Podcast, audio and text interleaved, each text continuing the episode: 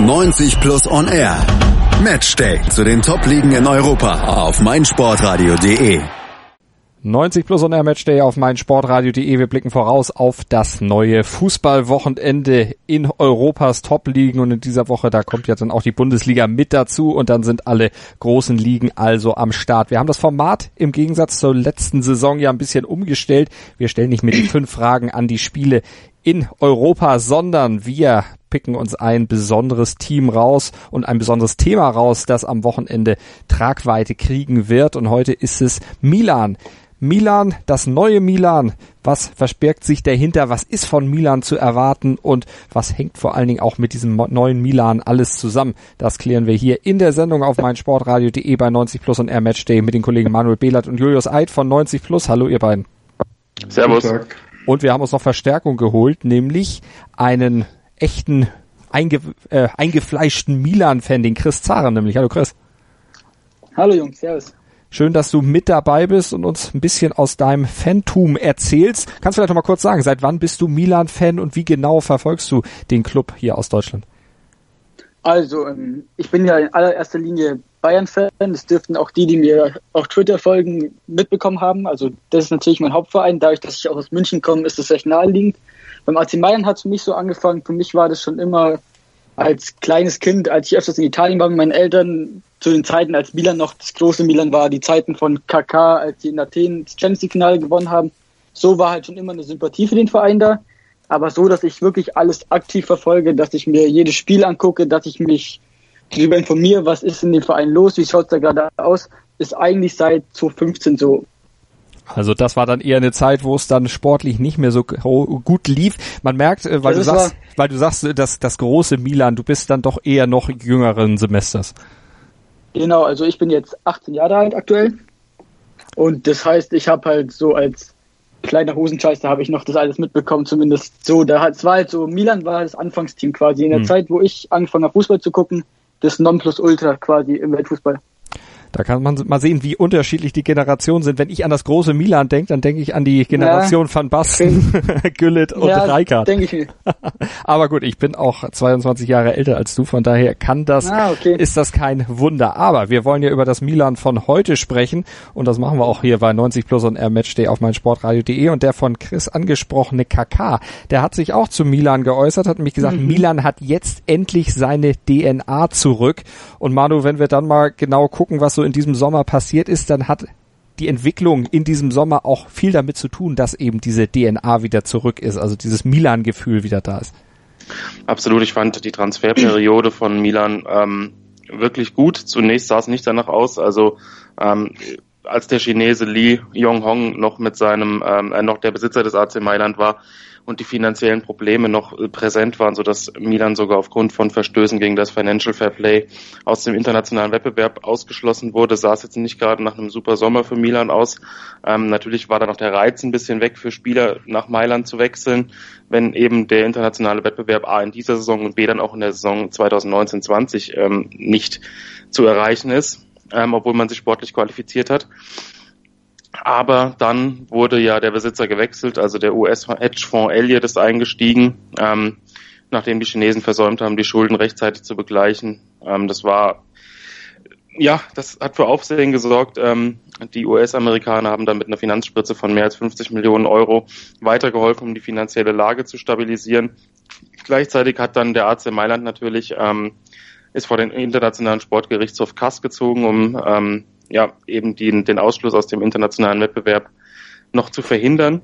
Ähm, das war dann ähm, von Erfolg gekrönt und der Kass hat dann entschieden, dass es eben keine rechtmäßige Bestrafung war und ähm, Milan dann eben doch wieder erlaubt, ähm, an internationalen Wettbewerb teilzunehmen, weil auch die, die Finanzen gedeckt waren und ähm, die finanzielle Lage sich deutlich besser dargestellt hat und eben durch das, durch das neue Geld vom neuen Besitzer konnte dann eben auch ähm, auf dem Transfermarkt etwas getan werden und äh, da war Milan dann ja wirklich enorm tätig. Bleiben wir noch mal kurz bei diesem Financial Fairplay. Das ist ja eine Entscheidung, dass eben diese Strafe zurückgenommen wurde, wo auch der Kass äh, Julius in den letzten Jahren so ein bisschen anders argumentiert hat in anderen Fällen, in vergleichbaren Fällen. Jetzt wurde ja gesagt, okay, ist ein neuer Investor da, der hat jetzt auch oder versucht jetzt auch die finanzielle Lage wieder ins Reine zu bringen. Das wurde letztlich belohnt. Wenn man jetzt die Beispiele Malaga zum Beispiel sich anguckt, da wurde ja auch mit neuen Investoren gearbeitet, aber da sah man beim Kass das nicht unbedingt als gegeben an, dass dadurch dann auch eine,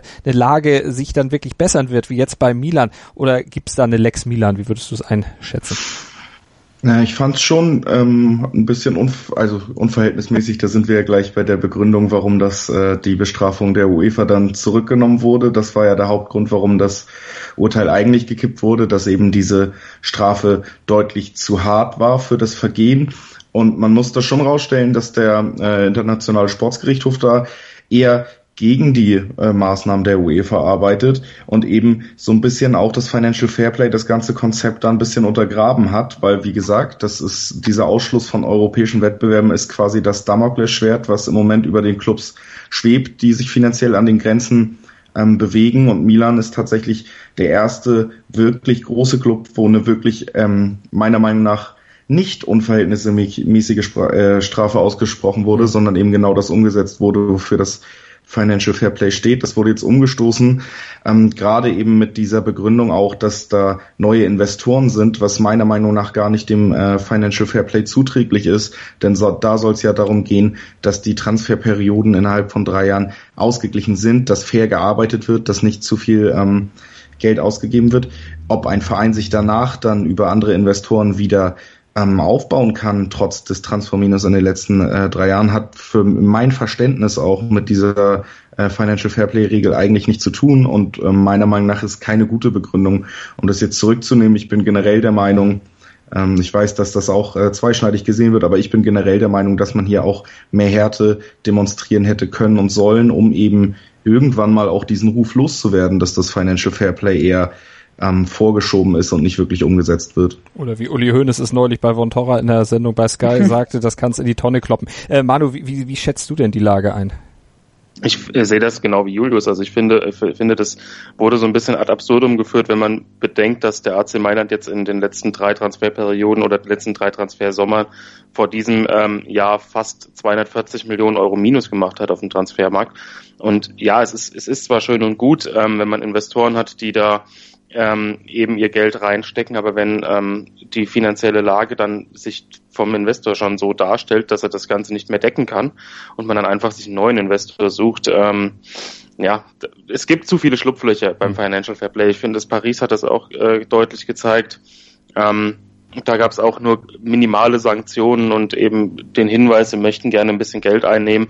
Jetzt nehmen sie Geld ein und ähm, können jetzt in diesem Sommer sind sie ein bisschen eingeschränkt tätig, aber allein schon ähm, als Neymar und Mbappé verpflichtet wurden und bei Mbappé dann einfach eine Laie mit Kaufpflicht dran geheftet wurde, die dann eben das ganze, die ganzen äh, Ausgaben eben auf mehrere Kalenderjahre verteilt. Das ist schon ein bisschen schwierig, finde ich. Ich ähm, finde auch, man, man blickt beim ganzen Financial Fair Play nicht hundertprozentig durch. Es ist, ähm, es ist alles ein bisschen undurchsichtig, finde ich, und das ist, das ist ja schon mal der größte Fehler. Also ähm, die, die Bestrafungen teilweise, wenn eben finanzielle ähm, Probleme bestehen, dann, dass man teilweise mehr Jugendspieler ähm, nominieren muss oder eben nicht so viele Profispieler in den, in den, für den Champions League Kader nominieren kann. Das trifft eigentlich keinen der großen Clubs jetzt besonders. Ähm, ich finde insgesamt die Umsetzung des Financial Fair Play absolut dürftig. Ähm, Milan hätte meiner Meinung nach auch äh, härter bestraft werden müssen. Ähm, aber für Milan hat sich dann eben der Zug vor den Sportgerichtshof bezahlt gemacht und ähm, in diesem Sommer haben sie dann ja wirklich auch kein riesengroßes Transferminus mehr gemacht, sondern ähm, insgesamt, glaube ich, 40 Millionen oder knappe, knappe 40 Millionen Minus gemacht. Ähm, das zeigt zumindest, ja, dass, dass sie ein bisschen ein bisschen daraus gelernt haben offensichtlich und ähm, da jetzt auch ein Auge drauf haben, zumal ja der ein oder andere Transfer in diesem Sommer jetzt ähm, auch ein Vorgriff schon auf die nächsten Transferperioden ist, wenngleich man auch dabei bedenken muss, dass ähm, einige Laien mit Kaufoptionen getätigt wurden oder Kaufpflicht. Dementsprechend wird die finanzielle Belastung zum Beginn des nächsten ähm, Transferfensters auch schon gleich vorhanden sein. Aber ähm, ja, nachdem, nachdem dann klar war, dass, dass Milan am internationalen Wettbewerb teilnehmen darf und eben Handlungsspielraum hat, haben sie ihn noch vollkommen ausgenutzt. Ähm, das kann man auf jeden Fall als Fazit des Transferfensters sehen. Wie gesagt, das Financial Fair Play. Ähm, ja, das ist nicht gut umgesetzt. Und wenn ihr alles zum Financial Fairplay wissen müsst oder wollt, dann könnt ihr natürlich bei uns bei meinsportradio.de auch da fündig werden. Wir haben das ganze Prozedere Financial Fairplay auch im Beispiel von Paris Saint-Germain für euch mal aufbereitet. Findet ihr als Podcast bei uns auf der Webseite bei iTunes oder mit unserer App für iOS und Android. Aber Chris, dich haben wir jetzt so ein bisschen außen vor gelassen. Du warst ja, ich habe ich hab gelauscht, sagen wir es mal so. Du warst wahrscheinlich extrem erleichtert, dass äh, Milan dann auf jeden Fall aus Fansicht dann wieder mitmischen darf international. Genau, das ist nämlich der Punkt. Ähm, ob das jetzt gerechtfertigt ist oder nicht, dass wir wieder dabei sind, ich glaube erst nicht, dass ich das halt objektiv beurteilen kann, weil ich bin in den allermeisten Punkten auf jeden Fall konform mit den anderen beiden. Hm. Es ist nicht gut umgesetzt und ich sei mal dahingestellt, ob wir es theoretisch verdient hätten, dass wir jetzt dieses Jahr und nächstes Jahr in Europa wieder spielen dürfen. Ich bin aus Fansicht einfach froh, vor allem weil es einfach für die Weiterentwicklung dieses Clubs wichtig ist. Allein die Millionen, die gefehlt hätten, wenn wir jetzt nicht Euroleague spielen dürfen mhm. nächstes Jahr, das wäre allein schon ein großer Schaden gewesen. Vom Image-Schaden mal abgesehen. Und es ist ja vor allen Dingen auch an Millionen einiges dann im Sommer auch trotzdem wieder geflossen nach den Finanzspritzen mhm. äh, in Sachen Transfers. Und darüber sprechen wir gleich hier bei 90 Plus und Air Match Day auf meinsportradio.de. Schatz, ich bin neu verliebt. Was? Drüben. Das ist er. Aber das ist ein Auto. Ja, eben. Mit ihm habe ich alles richtig gemacht. Wunschauto einfach kaufen, verkaufen oder leasen. Bei Autoscout24. Alles richtig gemacht. Hören, was andere denken. meinsportradio.de. Like it auf Facebook slash meinsportradio. Mein Lieblingspodcast auf meinsportradio.de. Hallo, hier ist Tobi von Hannover liebt die 96 Show auf meinsportradio.de. Die Roten sind wieder in der ersten Liga und wir sprechen natürlich weiterhin jede Woche über das aktuelle Geschehen rund um Hannover 96. Wenn dir gefällt, was du hörst, freuen wir uns sehr über eine 5-Sterne-Rezension bei iTunes. Dir gefällt, was du hörst? Dann rezensiere unsere Sendungen jetzt auf iTunes und gib ihnen 5 Sterne. Milan und das neue Milan, das ist unser Thema heute hier beim Matchday 90 Plus on Air auf meinsportradio.de. Manuel Behlert, Julius Eid von 90 Plus sind mit dabei und Chris Zaren, ein Fan des Milan, des AC Milan, ist ebenfalls mit dabei, wird mit uns mitdiskutieren und wir sind jetzt beim Punkt angelangt, wo wir nochmal auf das Transfergeschehen des Sommers gucken. Manu, man hat äh, ein bisschen dazu geholt an Spielern, man hat auch ein paar abgegeben und da sind ein paar ganz, ganz große Namen bei. Ja, absolut. Also die, die Kaderplanung von Milan in diesem Sommer, nachdem dann endlich feststand, dass sie doch international spielen dürfen, ähm, ist definitiv als gut zu bezeichnen. Ähm, es wurden ein paar Altlasten losgeworden, zwar nicht alle, aber insgesamt, ähm, ja, wenn man bedenkt, dass Spieler wie ähm, Antonelli, Gomez, Luc äh, Locatelli, Bacca, Lapadula, die jetzt keine riesengroße Rolle gespielt hätten, dass die, dass die abgegeben wurden, auch ein Kalinic ähm, oder ein André Silva, die jetzt bei Milan nicht so gut performen konnten. Besonders bei André Silva war es schon ein bisschen verwunderlich. Der hat in Porto äh, vor, zuvor wirklich herausragend gespielt, hat jetzt auch in Sevilla äh, gleich am ersten Spieltag zwar gegen einen absolut überforderten Gegner, aber hat, einen, hat einen Dreierpack geschnürt. Ähm, auf Zugangsseite muss man sagen, das war weitgehend ähm, ziemlich clever. Iguain als, als neuen ähm, Anführer im Sturm zu verpflichten, ist auf jeden Fall eine Hausnummer, der jetzt bei, beim, bei Juventus keine große Rolle mehr gespielt hätte. Ähm, Castillejo finde ich auch einen sehr cleveren Transfer, ist ein sehr, sehr guter, junger, talentierter und noch, noch äh, ausbaufähiger Spieler.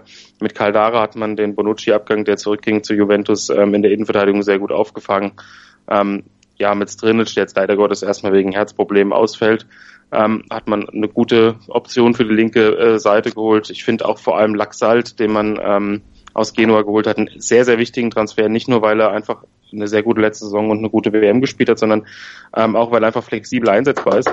Das Einzige, ähm, wo ich noch ein bisschen ähm, Nachholbedarf gesehen hätte, wäre das zentrale Mittelfeld. Mhm. Ähm, ich bin nicht hundertprozentig überzeugt von Bakayoko. Ich fand seine Saison bei Chelsea nicht besonders. Ich fand ihn bei Monaco vorher auch nicht so überragend, wie er manchmal hingestellt wurde. Also da bin ich noch ein bisschen am Zweifeln, ob das wirklich die Verstärkung ist, die Milan sich äh, erhofft. Aber insgesamt, wenn man, wenn man die ganzen Baustellen im Kader sieht und den, den Zeitdruck, der dann im Endeffekt geherrscht hat, ähm, muss man absolut das Fazit ziehen, dass das ein sehr, sehr gutes Transferfenster war. Aber so ein zu einem perfekten Transferfenster hat noch ein klein bisschen was gefehlt. Gucken wir nochmal dran. Julius, was hat dir für dich gefehlt zu einem perfekten Transferfenster? Ähm, ich muss da erstmal Manu größtenteils recht geben. Ein, zwei Sachen haben mich aber ähm, an der ganzen Art der Transfers dann doch gesperrt. Und da muss man eben zum Beispiel die Abgabe von Bonucci wieder nennen nach einem Jahr. Eben meiner Meinung nach auch den Abgang von André Silva, den, von dem ich immer noch viel gehalten habe und dem ich immer noch zugetraut hätte, auch beim jetzigen Milan eine Rolle zu spielen, dass da teilweise innerhalb von ein, zwei Jahren ganze ähm, Transferperioden, die Politik ganzer Transferperioden irgendwie wieder umgeworfen wird. Und ich denke, es ist irgendwie auch so ein bisschen noch als Spiegelbild dessen zu bewerten, dass Milan eben sehr, sehr inkonstant war in den letzten Jahren, selbst wenn es nur darum geht, wer der Besitzer dieses Vereins ist, dass man da noch gewisse Diskrepanzen hatte. Deswegen ein, zwei Sachen haben mir da bei der auf Seite der Abgänge nicht so viel Sinn gemacht. Alle anderen, die äh, Manuel da namentlich genannt hat, waren natürlich äh, richtig. Gerade äh, Gomez und Locatelli, Bacca ebenso solche Leute loszuwerden, das war gut wichtig und hat natürlich dafür gesorgt, dass jetzt nicht besonders viel Minus gemacht wurde. Bei den Zugängen, ähm, Halilovic wurde meiner Meinung nach ein bisschen zu positiv aufgenommen und präsentiert, der Transfer, weil ich tatsächlich seit eigentlich mir gut Barcelona B-Mannschaft ähm, nichts wirklich Gutes mehr von äh, ihm als Spieler gesehen habe. Da bin ich echt gespannt, ob der wirklich eine Rolle einnehmen kann als großes Talent oder eher als Fehlkauf, wie es ja eigentlich schon seine Rolle auch war, als er nach Hamburg gegangen ist und da auf eine Menge erwartet wurde und das ja wirklich nie geklappt hat. Ähnlich bei Bakayoko dann eben auch, auch äh, zentral natürlich ein bisschen defensiver als Halilovic. Muss man sagen, dass Bakayoko interessante Anlagen hat, aber das bis jetzt auch auf einem Level noch nicht so bestätigen konnte, dass ich ihn als eine Art Königstransfer in der Zentrale sehen würde.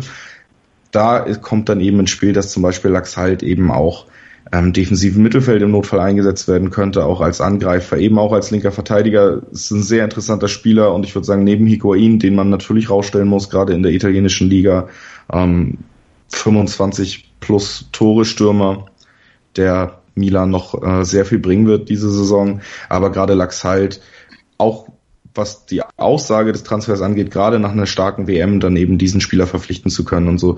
Das war schon, das sind die beiden Transfers, die ich positiv herausheben würde.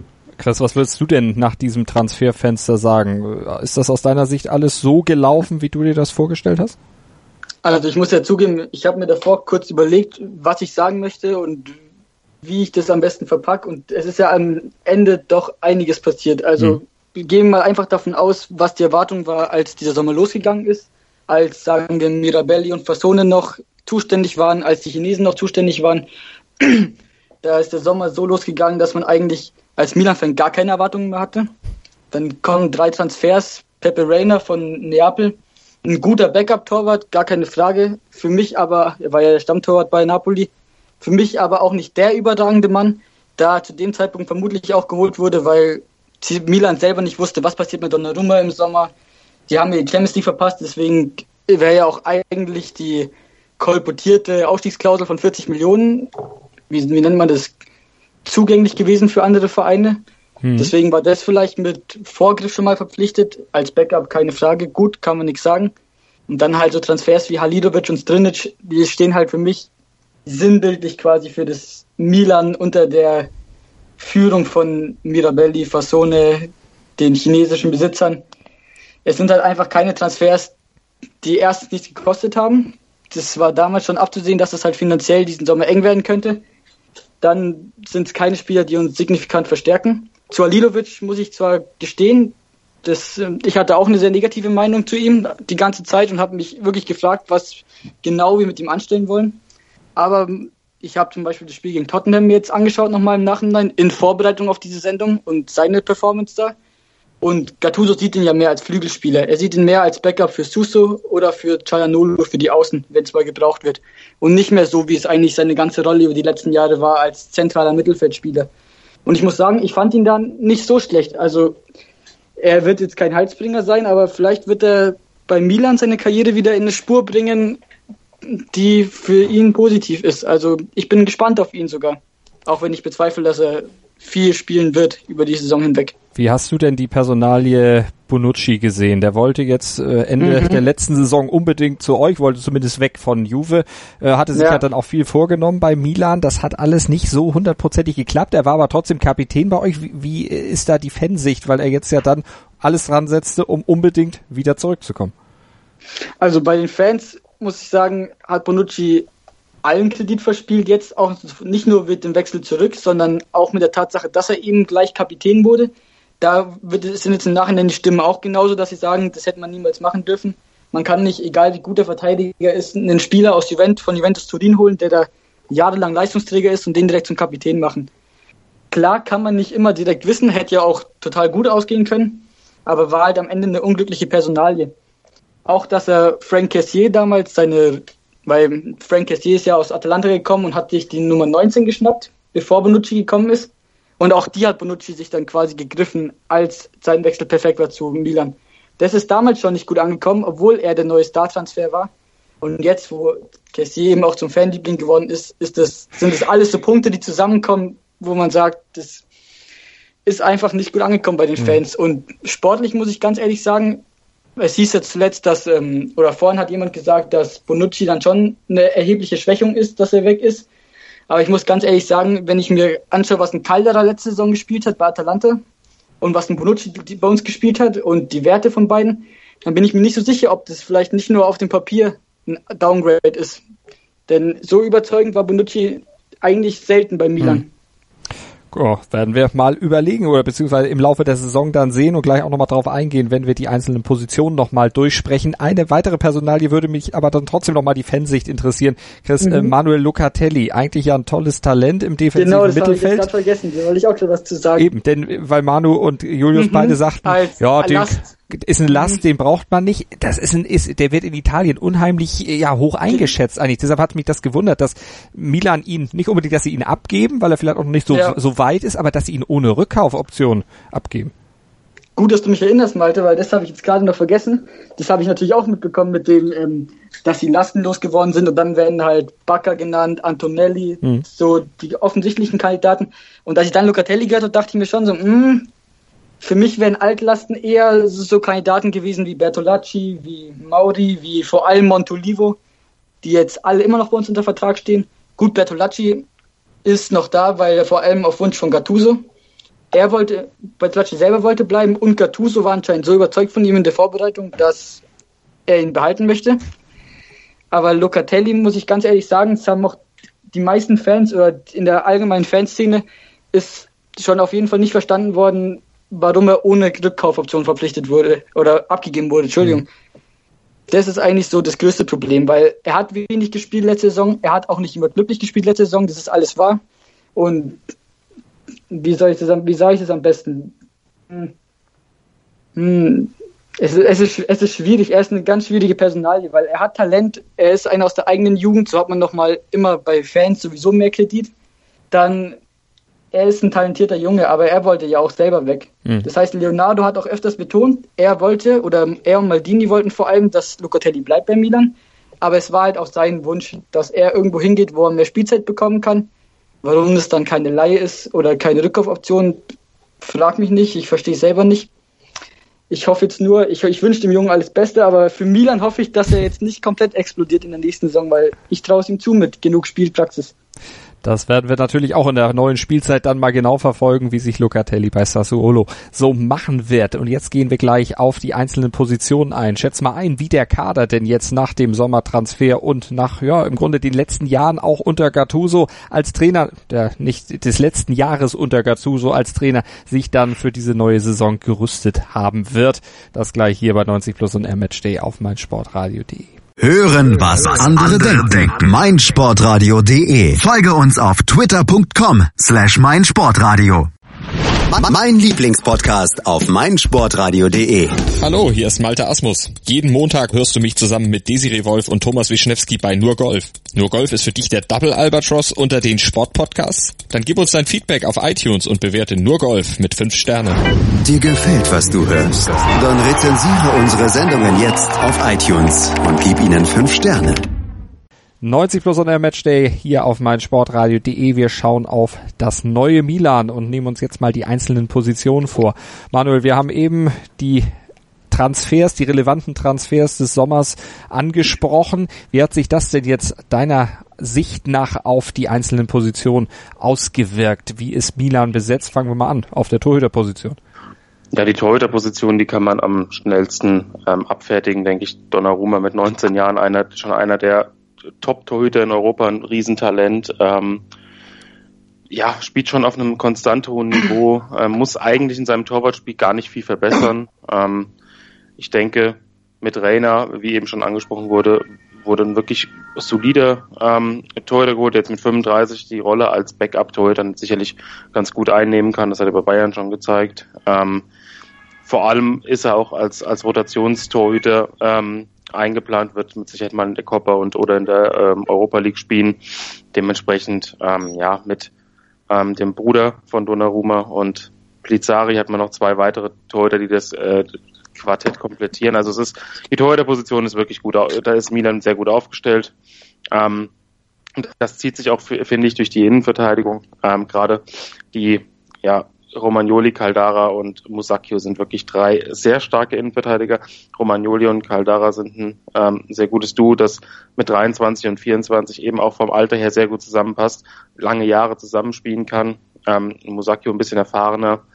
Ähm, Backup, der wirklich auch solide Leistungen bringt, der sich da nicht weit hinten anstellen muss. Äh, danach, ja, wird's wird's qualitativ natürlich ein bisschen schlechter, aber auch Zapata ist für einige Spiele sicherlich brauchbar, wird auch in der Europa League zum, zum Einsatz kommen. Gabia und Simic komplettieren das. Ähm, also Innenverteidigung sehe ich auch besonders bei der Stammbesetzung ähm, Milan in Italien schon ziemlich weit vorne. Äh, Julius, gehst du da mit? Würdest du da auch in dem Lob äh, dich äh, einfinden? Ja, sehe ich schon so, dass die ähm, gut über die Torhüterposition, ich glaube, das ist wirklich unbestritten mit Pepe Reina nochmal wirklich einen guten, erfahrenen Backup geholt und Donnarumma gehört definitiv die Zukunft, ist jetzt schon einer der besten Torhüter, zumindest in der Serie A, wenn nicht europaweit, hat auch noch ähm, sehr viele, glaube ich, sehr gute Jahre vor sich. Die Frage ist natürlich, wie viele davon er dann wirklich noch in Mailand verbringen wird, aber für diese Saison, wenn die Konstellation hier so bleibt, dann kann man sich da schon mal nicht beschweren. Ähnlich eben auch bei der Innenverteidigung, wie äh, Manu auch angesprochen hat, einfach, dass man mit Romanoli und Caldara wirklich zwei Leute im selben Alter hat, die auch glaube ich, alleine deshalb, wenn sie da zusammen auftreten, so ein bisschen auch Hoffnung ausstrahlen können für eine ähm, glorreiche Zukunft des Vereins. Wir sind in Italien. Ähm, Defensive hat hier traditionell wahrscheinlich noch mal ein bisschen mehr Bedeutung als in anderen Ligen. Und die beiden stehen da schon für die Zukunft in der Serie A. Da wurde wirklich gut mit Caldara auch noch mal ähm, jemand verpflichtet und eben die Backups, gerade Musacchio, ähm, Zapata kann man, denke ich, auch immer nennen als äh, erfahrenen Mann, ähm, sind da wirklich in der Position, wo sie sich, denke ich mal, über die Laufzeit der Liga jetzt diese Saison auf den Positionen wirklich nicht so besonders viele Sorgen machen müssen. Und Caldara und Romagnoli, die kennen sich ja auch schon aus Atalanta, also haben da schon zusammen gespielt, sind letztlich auch eingespielt und eine heiße Option dann auch für Roberto Mancini in der italienischen Nationalmannschaft. Chris, äh, Donnarumma, da hatte Julius oder Manuel gerade gesagt, äh, man weiß ja nicht, wie lange der da noch spielt. Was, was mhm. sagt denn das Fanherz? Wie lange wird Donnarumma da noch spielen? Kann das äh, so eine Liebesbeziehung zu Milan werden wie Buffon oder steht da einfach der Berater Mino Raiola dem im Weg? Also ob man jetzt direkt ähm, auf das Level Buffon hebt von Vereinstreu her, das ist vielleicht ein bisschen zu hoch gegriffen direkt. Aber ich denke, viel wird davon abhängen, wie es jetzt einfach die nächsten Jahre bei Milan läuft.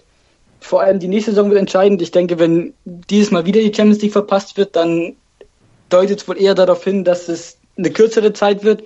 Aber allein jetzt auch mit der neuen Vereinsführung, mit Gattuso als Trainer, mit Maldini, der es übernommen hat und Leonardo. Donnarumma macht auch einen viel besseren Eindruck, auch wieder im Training, einen glücklicheren Eindruck. Oder wenn von ihm berichtet wird, er wirkt einfach anders, als es letztes Jahr war, als diese ganze Geschichte war mit seiner Vertragsverlängerung und der Geschichte mit der EM und die Fans, die vielleicht nicht so gut zu ihm waren. Also für mich, ich bin der Meinung, wenn die Saison gut läuft und davon gehe ich aus, da bin ich sehr optimistisch aktuell. Dann wird Donnarumma auch noch, ich, ich lehne mich aus dem Fenster und sage, mindestens drei, vier Jahre bei Milan spielen. Also dein Wort werden viele Fans sicherlich sehr, sehr gerne hören und sie werden es auch gerne glauben wollen. Das wird auch eine wirklich spannende Entwicklung zu sehen sein. Manu, gucken wir aufs Mittelfeld. Wie sieht's da aus bei Milan jetzt? Ähm, ja, ich habe es ja eben schon angedeutet. Ähm, ich sehe im zentralen Mittelfeld noch nicht die optimale Besetzung. Also ähm, Billiard, Bakayoko, Kessi, Bonaventura ähm, sind, haben schon ein relativ hohes Niveau. Ich finde, ähm, wie Chris eben auch schon gesagt hat, ich denke, ähm, gerade Montolivo ähm, fällt da ein bisschen ab. Mauri auch. Bertolacci wurde eben auf Wunsch von Gattuso ähm, behalten. Halilovic spielt eher auf den Außen, könnte dort aber auch eingesetzt werden. Aber ich finde, hier fehlt mir so noch so ein bisschen das gewisse Etwas. Also in der letzten Saison war, waren Cassie, Bilja und Bonaventura eigentlich ein recht gutes Trio, das auch ähm, gut harmoniert hat. Eine gewisse Homogenität war da. Mit Bakayoko wurde eben noch mal ein bisschen, ein bisschen mehr auf Dynamik gesetzt. Ähm, er ist ein etwas anderer Spielertyp auf der 6, ist ein, ja, kann die Offensive antreiben, ist wie gesagt ein sehr laufstarker Spieler, ähm, der aber jetzt auch nicht die Masse an Spielpraxis aus Chelsea mitbringt und sich sicherlich auch erstmal ein bisschen akklimatisieren muss. Ähm, dementsprechend denke ich schon, dass im Mittelfeld vielleicht noch ein bisschen ähm, Luft nach oben ist, aber ich denke auch aufgrund der ähm, finanziellen Lage war mit den 40 Millionen, ähm, die man eben minus gemacht hat in diesem Sommer, war das Maximum erreicht. Dementsprechend vermute ich einfach, dass da auch keine ganz große, ähm, kein, kein ganz großer Handlungsspielraum mehr bestand. Von daher ähm, muss das eben die, die, ja, die Aufgabe für die nächsten zwei, drei Transferperioden sein, da einfach noch ein bisschen nachzuholen und vor allem erstmal jetzt im nächsten Sommer zu sehen oder im Winter, ähm, ob man Montolivo, ob man Mauri los wird. Ja, und ob man ähm, Bakayoko entsprechend integrieren kann, dass er wirklich ein Gewinn für die Mannschaft ist. Ähm, und da sind halt noch ein paar Fragen offen. Die wird, werden hier diese Saison zu beantworten sein. Ähm, als Rotationsspieler für die Europa League sind Montolivo und Mauri sicherlich bis zu einem gewissen Level in Ordnung. Aber wenn du jetzt in der Liga und in der, die italienische Liga hat in den letzten Jahren an Qualität gewonnen, wenn, wenn man da ähm, vielleicht durch verletzungsbedingte Ausfälle auf diese Spieler angewiesen ist über einen längeren Zeitraum, dann ähm, ist das schon ein Qualitätsabfall spürbar, der sich dann auch in den Resultaten ähm, eben entsprechend darstellen könnte. Julius, wie schätzt du das offensive Zentrum ein und vor allen Dingen das, was um das Zentrum rumkursiert? Also machen wir es deutlich, Flügelspieler und Sturm. Flügelspieler und Sturm. Dann fangen wir bei den Flügelspielern an, würde ich sagen. Da haben wir ähm, zum Beispiel Shalanoglu immer noch ähm, meist gesetzt, Borini, der aber eher als Rotationsspieler, denke ich, seine Rolle einnimmt wird. Suso, der eine tolle letzte Saison gespielt hat und von dem ich äh, viel halte.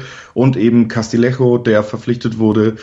Und durch den auf jeden Fall auch äh, Qualität auf den Außenpositionen dazugekommen ist. Das muss man jetzt schon mal festhalten, dass da sinnvoll ein Teil der Mannschaft verstärkt wurde, nicht nur in der Breite, sondern eben auch in der Spitze. Das kann man schon herausheben, dass das ein guter Transfer war.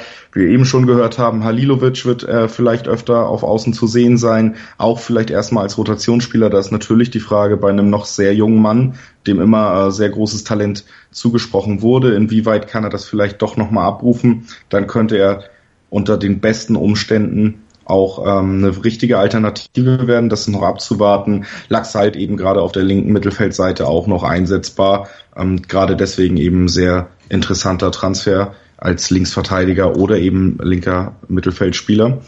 Generell denke ich, ist, äh, sind die Außen ganz ordentlich besetzt. Gerade mit ähm, Shalanoglu hat man aber einen Spieler, der auch ähm, weiter ein bisschen darunter leiden könnte in dem System, dass eben im Zentrum noch eine gewisse Kreativität auch fehlt. Denn Shalanoglu ist eben nicht vielleicht der Flügelspieler mit dem hohen Tempo über die Außen, sondern ist eher jemand, der kreative Elemente einbringt, der aber natürlich auch, das ist ein großer Vorteil, wenn man äh, Shalanoglu aufbringen kann, für wirklich gefährliche Standards sorgen kann jederzeit. Das haben wir bei der WM nochmal gesehen. Das spielt nun mal eine große Rolle heutzutage. Schwer zu knackende Mannschaften ähm, können durch Standards überwunden werden. Da haben sie auf jeden Fall mit Shalanoglu jemanden. Das kreative Element könnte allerdings sehr auf seinen ähm, Schultern lasten, wenn man im Mittelfeld eben dann vielleicht noch Bonaventura verlieren würde, aufgrund einer Verletzung oder ähnlichem, dann wird das schon sehr eng und dann wäre Shalanoglu wahrscheinlich für das ganze Offensivspiel äh, auch für die kreativen Elemente als Außenspieler zuständig. Das könnte ein Problem ähm, für Milan werden in diesem Jahr. Ansonsten, wie gesagt, gerade mit Suso und äh, Castillejo wirklich auch, finde ich, ansprechende Außenspieler im Kader, die noch eine gute ähm, lange Karriere vor sich haben werden. Deswegen ähm, nicht die schlechteste Person bei beim AC Mailand.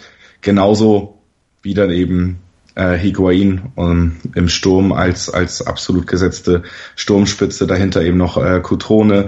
Jetzt äh, muss man sagen, Andri Silva hätte mir da vielleicht als als zweiter Stürmer immer noch besser gefallen. Der wurde halt jetzt abgegeben. Das ist so. Higuain wird aber gesetzt sein. Ist der Königstransfer dieses Sommers. Ist ein Spieler, das habe ich eben schon gesagt, der in der Serie A eigentlich eine 20 bis 25 Tore plus garantiert, äh, wenn er immer spielt. Und da hat Mailand auf jeden Fall einen riesigen Schritt nach vorne gemacht. Das wird in der Liga wichtig sein. Higuain wird in dieser Liga Spiele entscheiden können und er wird es auch tun. Und deshalb ähm, muss man im Endeffekt dann doch auch da festhalten, dass der qualitativ verbessert wurde. Das sieht besser aus als letztes Jahr.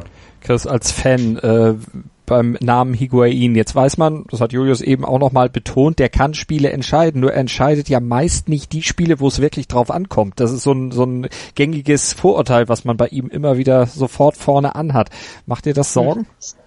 Mm, also da muss man ja zuallererst mal sagen, dass ähm, die Geschichte mit Higuain, dass er keine großen Spiele entscheidet, ja eigentlich eher so ein Mediending ist für mich. Also er hat letzte Saison, allein letzte Saison kann ich mich jetzt in der Sekunde, wo du mich gefragt hast, einmal an ein Spiel gegen Inter Mailand erinnern, als er, glaube ich, lass mich nicht lügen, in der 88., 89. Juventus wieder ins Spiel geköpft hat, die am Ende noch sogar gewonnen haben und das Spiel gedreht haben in Mailand. Ich kann mich an die Spiele gegen Tottenham in der Champions League erinnern, als Higuain äh, Juve mehr oder weniger mit seinen Toren weitergeschossen hat. Also ich schätze ihn da schon so ein, dass er jemand, dass er keiner ist, der in wichtigen Spielen, wenn es drauf ankommt, abtaucht, sondern der halt auch dann da ist. Aber man muss auch sagen, Higuain ist jetzt kein, er ist kein Messi oder er ist kein, wen gibt's noch? Lass mich lügen, kein Messi, kein Hazard. Higuain braucht seine Mitspieler einfach, so wie viele andere Stürmer. Ohne Zuspiele mhm. kann er nichts machen. Er ist eher einer, der im Strafraum zu Hause ist und sich am wohlsten fühlt. Und Chris, was sind so generell deine Meinungen zu diesem neuen Kader? Wie schätzt du den ein? Torwart haben wir, denke ich, vorhin schon, schon relativ schon abgehakt. Ist auch kein aufwendiges Thema. Wichtig, dass Donnarumma geblieben ist. Ich bin optimistisch, dass er auch noch die nächsten Jahre so sein wird. Dann zur Abwehr haben wir, denke ich, mit Caldera und Romagnoli die vielleicht meiner Meinung nach spannendste in Verteidigung Italiens aktuell. Inter ist mit Skriniar und De Freyde auch ziemlich nah dran, aber sind halt für mich die beiden größten italienischen Defensivtalente aktuell, noch vor Rugani einzuordnen. Deswegen ist der schon spannend. Auch Musacchio, für mich ein sehr unterschätzter Spieler. Ich würde ihm auf jeden Fall zutrauen, in 17 von 18 Bundesliga-Teams zu starten. Der Junge hat wirklich was drauf, beschwert sich auch nicht, nimmt die Backup-Rolle gut an und könnte zu Beginn auch ein ernsthafter Kandidat für die Startelf sein. Sieht zumindest aktuell danach aus, als würde er gegen Neapel am Samstag von Anfang an spielen. Auch Zapata hat immer wieder seine Flausen drin, hat immer wieder seine Fehler, aber ist als vierter Innenverteidiger grundsolide und auch für die Kabine wichtig. Dann was Außenverteidigung angeht, klar, Strinic als Neuzugang ist jetzt sehr blöd gelaufen. An der Stelle auf jeden Fall gute Besserung an ihn. In solchen Momenten ist dann der Fußball und das Sportliche eher im Hintergrund. Dann kamen wir auf links mit Rodriguez. Er ist auch geblieben, trotz einigen Angeboten von oder kolportiertes Interesse von Paris oder Bayern. Dann haben wir mit Laxal jemanden geholt, der seit Jahren eher so ein bisschen unterm Radar schwirrt im Weltfußball, der aber seit Jahren eigentlich einer der konstantesten Außenverteidiger der Serie A ist und jetzt bei der WM halt so richtig auf sich aufmerksam gemacht hat. Das heißt, da ist uns auf jeden Fall ein Coup gelungen, vor allem dadurch, dass die ersten Gerüchte über ihn kamen wir, glaube ich, zwei Tage vor der Verpflichtung auf und das ging, wird alles schnell und seriös abgehandelt. Auch das war letztes Jahr nicht der Fall, beispielsweise. Dann noch kurz auf rechts haben wir mit Calabria einen aus der eigenen Jugend, der, denke ich, mit, sich mit Alexand Alessandro Conti um den Stammplatz streiten wird. Der ist aktuell noch verletzt, wird aber im, gegen Anfang Oktober zurück ins Training kehren. Dann wird es da auf jeden Fall ein spannender Kampf.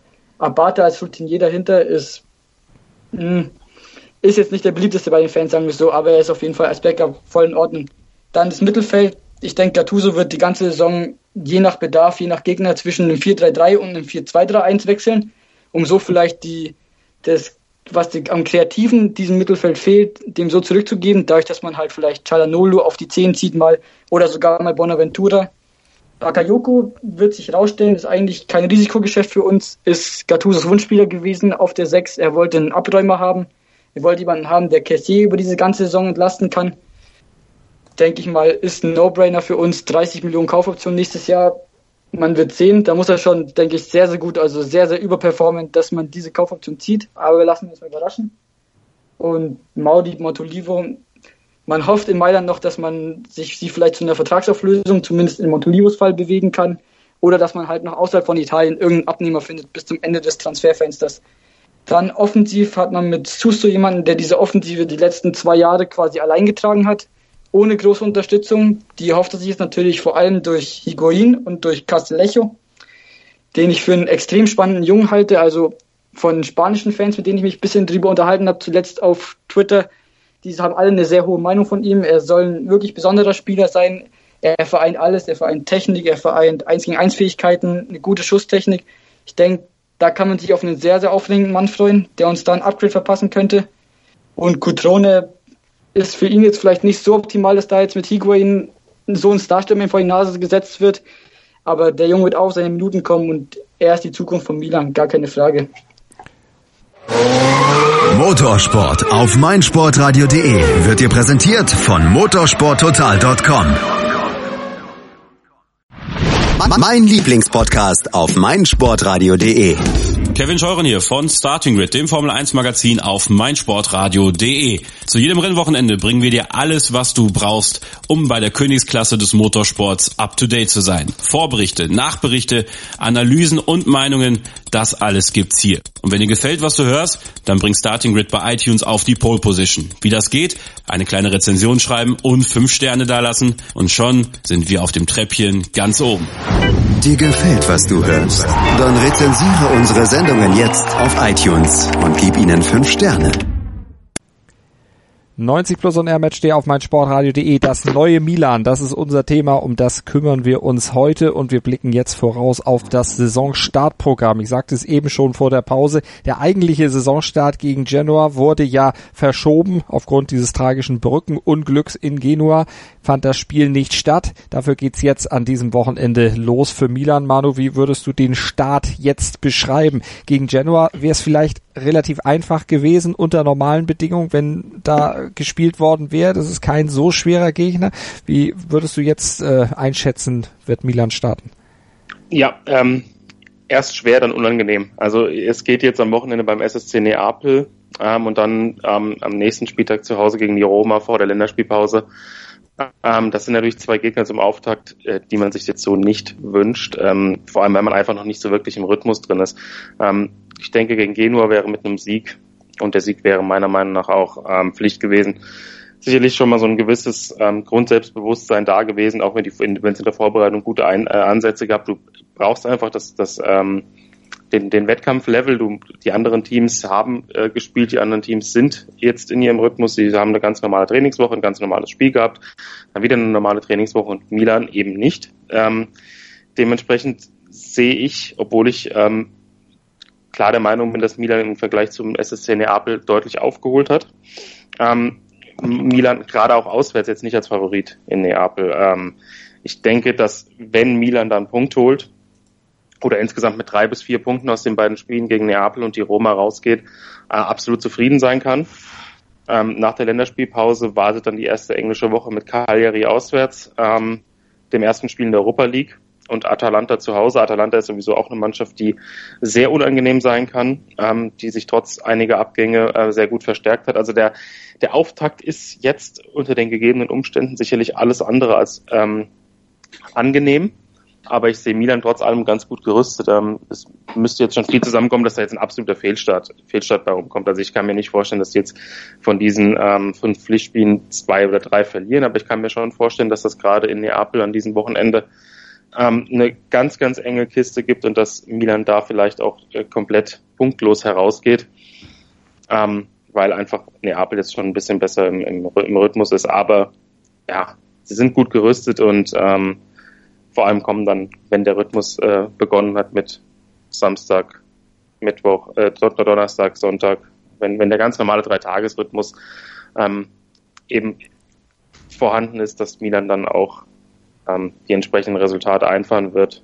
Ähm, wie gesagt, der Auftakt ist schwer, aber danach ähm, wird Milan schon zeigen, was es kann. Julius, der Kader gerüstet für dieses Programm?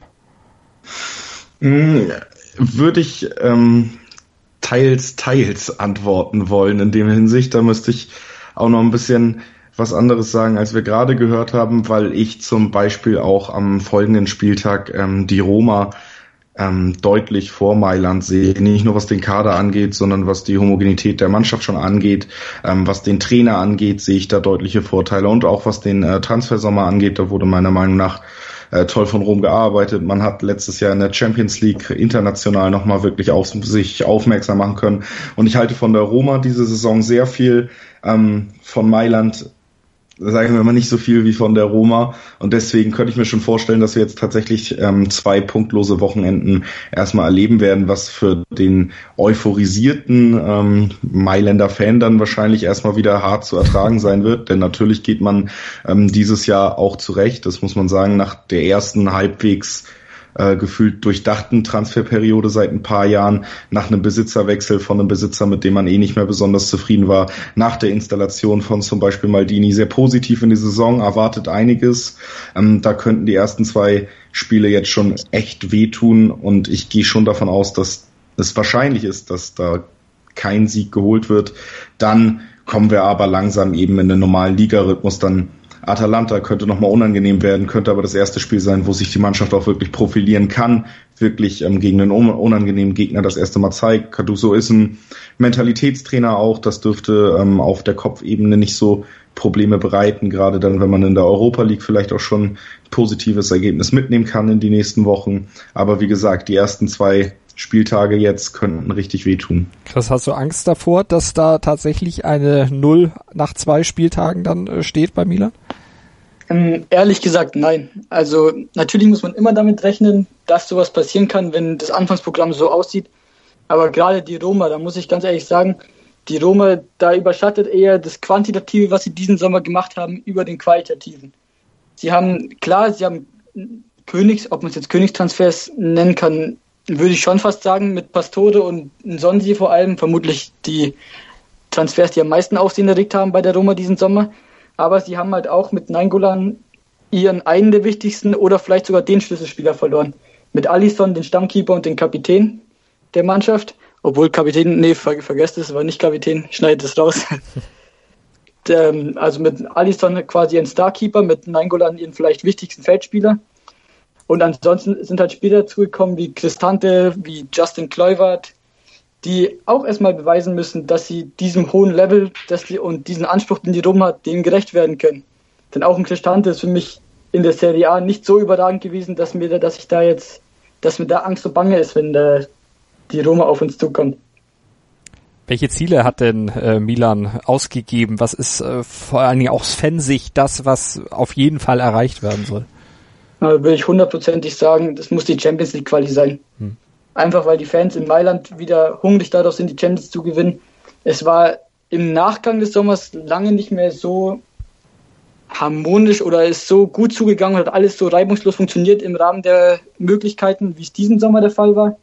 Das Team hat mit Gattuso einen Trainer, der die Mannschaft voll im Griff hat, der auch in, in dem halben Jahr oder in dem fast Dreivierteljahr, das er jetzt da ist, gezeigt hat, was er verändern kann, dass die Jungs ihn respektieren, dass er auch mehr drauf hat als nur motivieren, sondern dass das wirklich jemand sein kann, der über die nächsten Jahre Milan-Trainer ist, dass einfach wieder eine Kontinuität reinkommt. Und das Team sehe ich gerüstet und ich bin optimistisch für die neue Saison. Du hattest äh, vorhin ja auch schon Maldini mhm. mal angesprochen. Ich sagte mhm. ja eingangs das Zitat von KK, die Milan-DNA ist zurück. Damit meint er eben vor allem, dass Leute an der Spitze jetzt operieren, genau. die eben auch früher schon mit Milan als Spieler große Erfolge hatten. Gattuso, Leonardo und eben auch Maldini. Jetzt hat sich Maldini ja damals unter den chinesischen Investoren geweigert, eine Rolle genau. im Verein zu übernehmen, hat gesagt, nee, möchte ich nicht, fand das ganze Konstrukt, glaube ich, auch nicht so besonders toll und tragfähig. Das hat sich ja jetzt auch mhm. entsprechend so erwiesen, aber unter den Amerikanern, da scheint er jetzt gewillt zu sein, äh, tatsächlich handfest mitzuarbeiten und ließ sich da sehr leicht überreden. Ist das mhm. äh, dieses Aufbruchzeichen, was, was alle auch brauchten? Hey, Paolo Maldini ist zurück. Natürlich ist Maldini eine Lichtgestalt fast schon für diesen Verein die Spieler, jeder kennt ihn, jeder Spieler respektiert ihn, die Fans lieben ihn. Er hat großen, er hat einfach ein sehr hohes Standing in diesem Verein. Und dazu muss man auch sagen, zu, den, zu der Geschichte mit den Chinesen, die, das offizielle Statement letztes Jahr war ja quasi, dass Maldini es nicht machen wollte, weil er gerne eine Aufgabe im operativen Geschäft gehabt hätte. Er wäre gerne in die Kaderplanung eingebunden worden, in Personalentscheidungen. Und genau sowas haben die Chinesen ihm halt nicht angeboten. Die Chinesen hatten ihm, hätten ihm halt mehr so ein Marketing-Job gegeben, wie jetzt, wie es jetzt aktuell Franco Baresi bei Milan hat.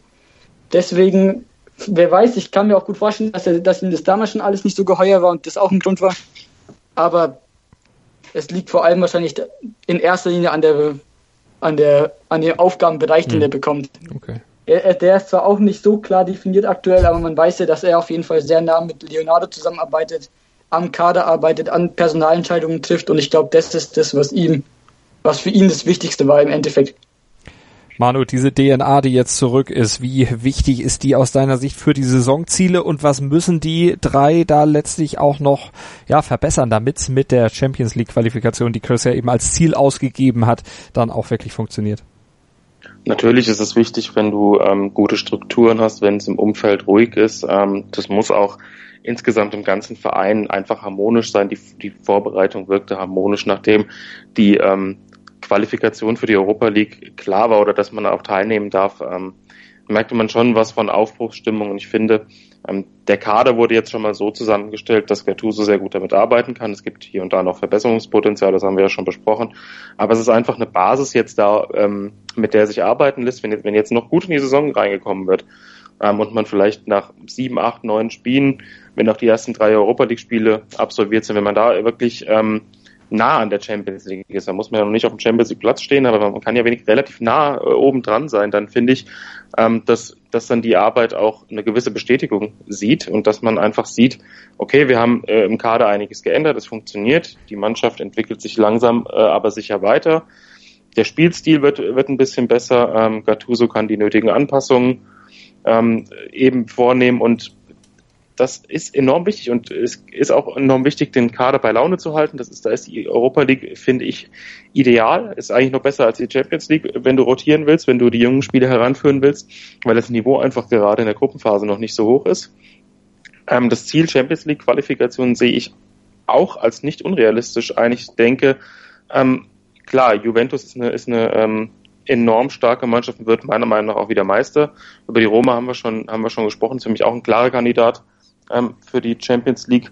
Inter sehe ich auch sehr stark, haben auch ein sehr gutes Transferfenster hinter, äh, hinter sich gebracht. Aber, jetzt kommt das Aber, ich finde, der SSC Neapel ist ein bisschen schwächer geworden. Ich bin auch noch nicht überzeugt davon, dass Carlo Ancelotti da wirklich ähm, hervorragend einschlagen wird, also gerade nach Sarri. Äh, das ist eine ähnliche Konstellation, wie sie damals in München war, nach einem wirklich Ballbesitz-Fanatiker äh, und einem dominanten Trainer, eher ein, ja, ein Verwalter. Ähm, da, da werden wir sehen, wie das funktioniert. Also ich fand Neapel jetzt am ersten Spieltag gegen, gegen Lazio okay. Aber ähm, da hat mir teilweise so ein bisschen das gewisse etwas gefehlt, aber das ist natürlich, man ist auch noch früh in der Saison, man weiß noch nicht genau, ähm, welche Schwerpunkte Ancelotti da setzen wird. Aber hinter Neapel steht genauso wie bei Lazio ein kleines Fragezeichen und ich denke, dass Milan ähm, schon sehr gute Chancen hat, zumindest Vierter zu werden. Also ähm, ich sehe sie mit Augenhöhe auf Neapel und auf jeden Fall vor Lazio. Und bei Inter kommt es auch ein bisschen darauf an, ähm, wie funktioniert das mit der Konstanz. Äh, Inter auch, wie gesagt, mit vielen Vorschusslorbeeren in die Saison gestartet und dann gleich mal das erste äh, Spiel verloren. Dementsprechend muss man da auch abwarten. Gerade Milan, äh, Inter hat ja auch jetzt mit der, mit der Mehrfachbelastung zu kämpfen. Ähm, da gibt's im, im, im Spitzenbereich einige Fragezeichen in Italien. Deswegen sehe ich Milan, äh, was das Champions League-Ziel angeht, doch gut gerüstet und in der Europa League äh, muss natürlich auch eine andere Rolle gespielt werden als in der letzten Saison. Also ähm, das Ausscheiden gegen Arsenal war wirklich ähm, verdient. Äh, da hat Milan wirklich keine guten Leistungen gezeigt. Ich fand äh, die Auftritte international in der letzten Saison auch nicht konstant. Ähm, da muss auf jeden Fall auch ähm, was, was äh, getan werden. Ich denke, in der Europa League hat man als Team mit so einem Namen wie eben Milan immer, immer die Chance oder immer die, das Ziel vor Augen, ähm, sehr weit zu kommen. Und das muss auch in dieser Saison das Ziel sein. Man will äh, sich auf europäischer Ebene eben wieder positionieren, wenn man danach in der Champions League eine Rolle spielen will. Dann muss man mit diesem Kader, mit diesen Voraussetzungen, mit diesem ähm, fußballerischen Potenzial einfach auch in dieser Saison in der Europa League, weil zumindest das Halbfinale anpeilen.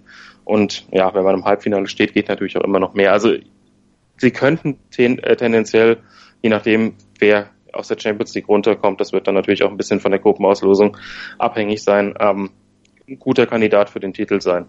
Julius, was ist aus deiner Sicht drin? Was werden sie kriegen und was müssen sie dafür noch tun? Da hast du bestimmt noch zwei, drei andere Aspekte als die, die Manu eben aufgezählt hat. Ja, ich ähm, denke schon, also erstmal festhalten. Klar wurde jetzt auch schon zweimal gesagt, Saisonziel sollte klar sein, sollte eben das Anpeilen von äh, der Champions League Qualifikation sein. Ähm, ähnlich wie Manu würde ich da auch äh, Lazio und eben auch Neapel aufgrund des Trainerwechsels rauspicken wollen, die da auch schwächeln könnten von diesen Contendern. Wir haben dann aber eben noch Inter, wir haben dann noch die Roma, wir haben noch Juventus. Das heißt, wir haben eigentlich mittlerweile oben, obwohl man Juventus eben noch mal eine Klasse höher heben muss, die mit ziemlicher Sicherheit äh, Meister werden.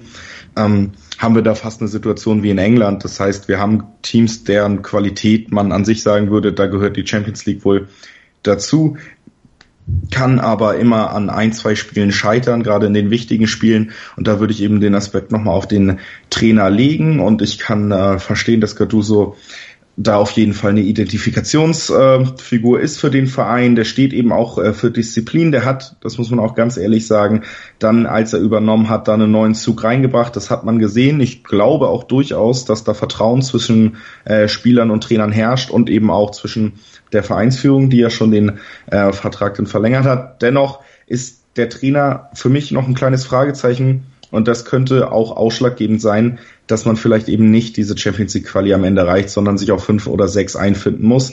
Denn Gattuso hat mich bis jetzt noch nicht besonders überzeugt, ähm, wenn es darum geht, große Verbesserungen in spielerischer Hinsicht in das Spiel äh, Mailands einzubringen. Natürlich ähm, wie man sich bei Gattuso denken kann, wenn man einmal gesehen hat, äh, für was er auch fußballerisch stand, als er selber noch ein Spieler war, ähm, wurde da viel Disziplin, viel Arbeitswillen ähm, reingebracht, aber spielerisch fehlt mir dann ein bisschen was, spielerisch fehlt mir dann eben auch ein bisschen was auf den Zentralpositionen im Mittelfeld. Hab ich ja schon ausgeführt, als wir hauptsächlich über die Außen geredet haben, dass da viel an äh, Shalanoglu auch hängen wird. Und das könnte ein Problem sein, es könnte dann eben auch das Problem sein, Higuain ins äh, Spiel zu bringen. Und deswegen würde ich sagen, Ziel klar Vierter. Mich würde es aber wirklich nicht wundern, wenn das knapp verpasst wird. Gennaro Gattuso, Grinta, Kampfgeist, das hatte er auf jeden Fall in seiner aktiven mhm. Zeit. Chris, äh, glaub, traust mhm. du ihm zu, da auch spielerische Komponenten noch mit reinzubringen? Also ich muss ganz ehrlich sagen, ich bin auch keiner, der frei von, wie soll ich sagen, frei von Zweifeln ist, was Gattusas Personalie angeht. Der Vertrag wurde ja auch, wenn man genau ist, ähm, nicht von Leonardo Maldini verlängert, sondern von ähm, Fasono Mirabelli noch, als die beiden noch zuständig waren. Trotzdem glaube ich, dass da zwischen ihm und dem Vorstand auf jeden Fall ein Vertrauensverhältnis da ist. Und ich muss ganz ehrlich sagen, ähm, wenn ich mir den Vergleich angucke, was unter Montella letzte Saison gespielt wurde und was dann nach ein, zwei Monaten Gattuso gespielt wurde, da finde ich, ist auf jeden Fall schon ein deutlicher Qualitätsunterschied zu sehen. Ob der jetzt auch schon reicht, dass man Champions League spielt nächstes Jahr und dass es eine Top-Saison wird, werden wir alle sehen, können wir nicht wissen. Aber es ist auf jeden Fall eine deutliche Verbesserung im Vergleich zu Vincenzo Montella. Das wird spannend zu sehen sein und wir werden es natürlich dann schauen im Laufe dieser Saison auch hier bei 90 Plus und R-Matchday auf meinsportradio.de. Jetzt werden wir am Wochenende erstmal mit großen Augen dann zum Saisonopener gegen Napoli schauen, was Milan dort dann schaffen kann. Wir sind aber noch nicht am Ende hier unserer Sendung heute, denn wir haben ja noch die drei gewagten Prognosen an das europäische Fußballwochenende und die gibt's gleich hier noch bei 90 Plus und R-Matchday auf meinsportradio.de. Hören, was andere denken. meinsportradio.de. Jetzt machen sie ja alle auf im Locomp oder im Nocam oder wie das hier heißt. Mein Sportradio.de. Es heißt meinsportradio.de. Jetzt auch als App. Breakfast at Flushing. Die US Open mit Chip and Charge. Vom 27. August bis 9. September berichten Andreas Thies und Philipp Joubert täglich über die Ereignisse beim letzten Grand Slam des Tennisjahres. Breakfast at Flushing auf meinsportradio.de. Drei gewagte Prognosen an das Fußballwochenende, die seid ihr von uns gewohnt und die kriegt ihr natürlich dann auch heute. Ist ja jetzt wieder der rollende Ball in allen großen Ligen in Europa. Manu, und du hast bei deiner Prognose einen Blick auf die Bundesliga. Genau, ähm, ich sage nämlich, ähm, dass beide Aufsteiger ihr Auftaktspiel in der Bundesliga gewinnen werden. Ähm, die Fortuna aus Düsseldorf spielt zu Hause gegen Augsburg. Ich habe jetzt Augsburg letzte Woche ähm, im Pokal live gesehen. Ich war vor Ort gegen Steinbach. Ähm, das war schon weitgehend sehr dürftig und ich finde, Düsseldorf hat einen wirklich guten Job auf dem Transfermarkt gemacht, hat sich gut verstärkt, hat gerade in der Offensive ähm, dafür gesorgt, dass das äh, ja viel Tempo vorhanden ist. Ähm, und ich denke, das ist sehr wichtig gegen die Augsburger Außenverteidiger, dass man Max und Schmid ein bisschen hinten hält, dass man sie bindet. Ähm, dementsprechend sehe ich gerade auch bei dem euphorischen Publikum in Düsseldorf der Heimauftakt, es passt eigentlich alles, um mit einem ähm, Sieg in die Saison zu starten. Nürnberg hat es da zumindest ein bisschen schwieriger. Die spielen in Berlin, aber die Hertha ist so ein Kandidat. Ähm, spielen nicht in attraktivsten Fußball, sind zu Hause auch immer mal wieder für einen Ausrutscher gut. Ähm, Nürnberg hat, das haben wir auch in unserer Saisonvorschau angesprochen, jetzt auch keinen überragenden Job auf dem Transfermarkt gemacht, weil einfach die finanziellen Möglichkeiten nicht vorhanden waren. Die haben äh, jetzt ähm, selbst mit Julia Kubo, der nur geliehen wurde, nur äh, nicht mal eine Million Euro ausgegeben. Ähm, Trotzdem ist es eine eingespielte Mannschaft. Das ist eine Mannschaft, die ähm, auch in der zweiten Liga gezeigt hat, dass sie, dass sie auswärts sehr gut zurechtkommt. Und ähm, ich traue den Berlinern tatsächlich zu, wenn sie sie wollen besser Fußball spielen, sie haben hohe Ziele ähm, und dann geht der Saisonstart gehörig in die Hose. Deswegen sage ich, Nürnberg gewinnt in Berlin, Düsseldorf gewinnt daheim gegen Augsburg. Und apropos Saisonstart, der in die Hose geht, äh, Julius, du kannst in Sachen Premier League den Fans von Arsenal da nicht viel Hoffnung machen, dass die Trendwende kommt. Genau, äh, meine Prognose ist dann nämlich, dass Arsenal auch weiter sieglos bleiben wird im dritten Spiel der Saison gegen West Ham.